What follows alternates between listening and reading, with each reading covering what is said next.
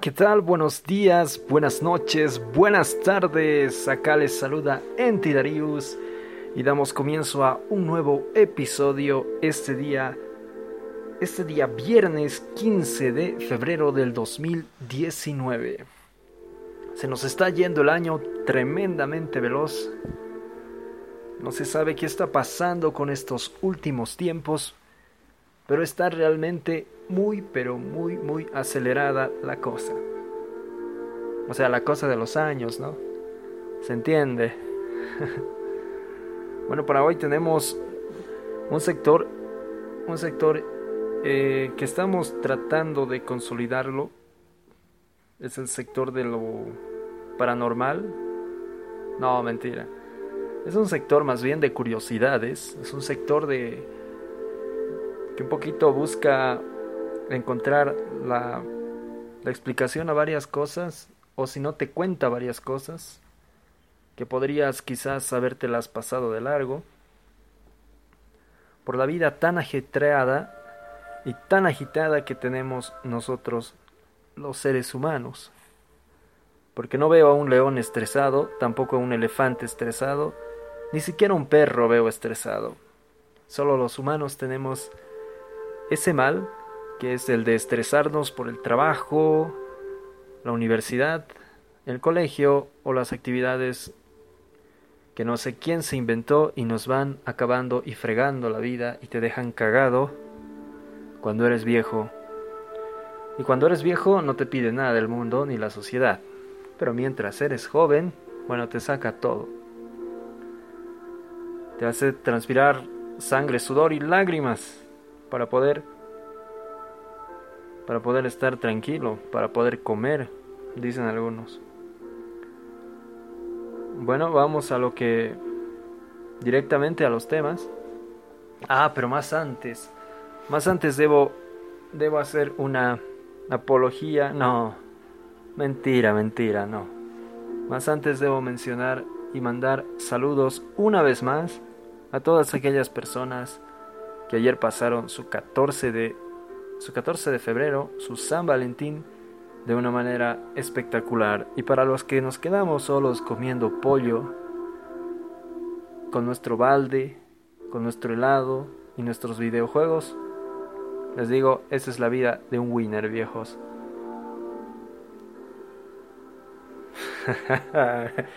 Ni yo me lo creo. No, bueno, yo me lo creo. Es mi modus vivendi es, va a ser mi modus trabajandi, mi modus muriendi, va a ser todos los tipos de modus que voy a tener en esta existencia.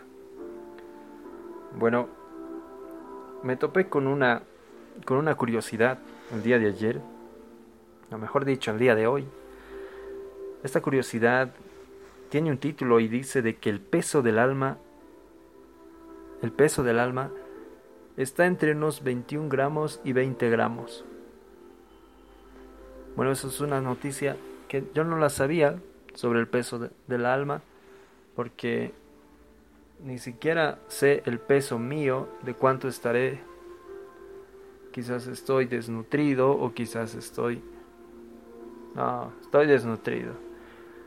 Pero en serio, no creo que haya el método de pesar el alma.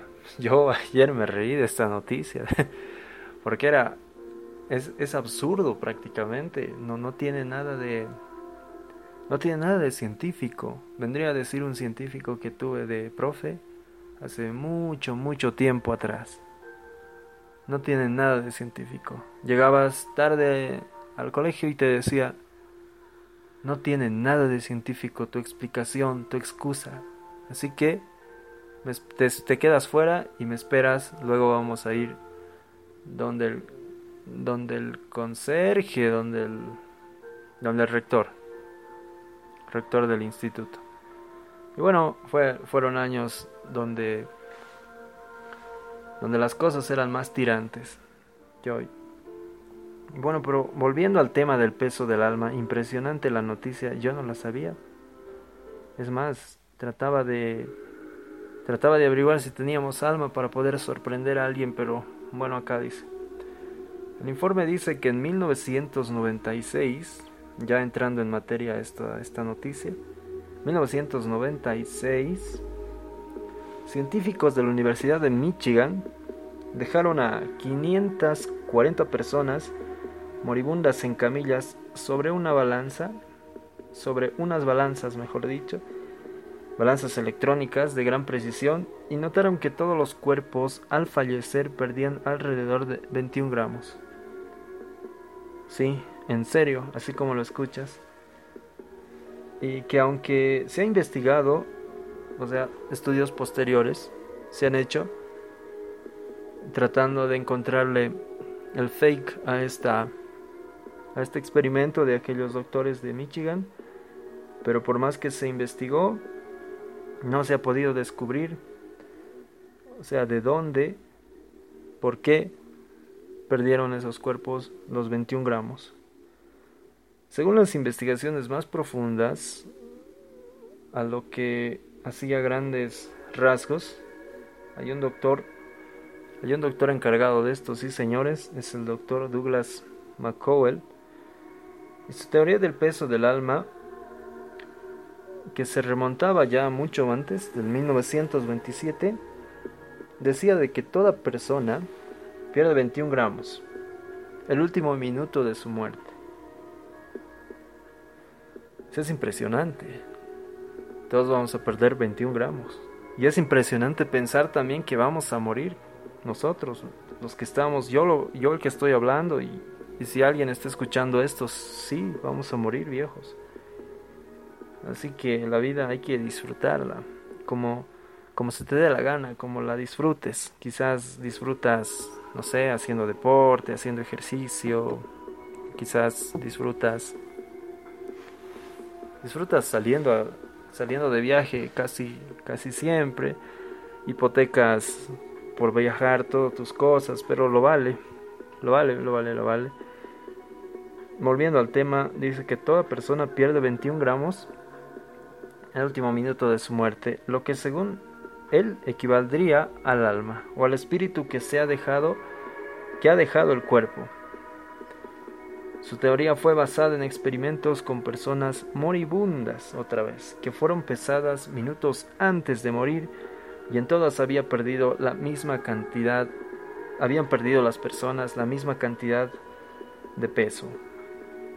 Este doctor esto es lo curioso, él utilizaba para tal proceso una cama especial, muy sensible a las variaciones de pesos, era una cama diseñada por él, en donde tenía alta precisión en lo que es el pesaje, en lo que es la, la basculación, no había, no había esa, esa falla que a veces presentan algunas básculas o algunas o algunas Sí, sí, sí son básculas de peso que pesan a los camiones, al cargamento.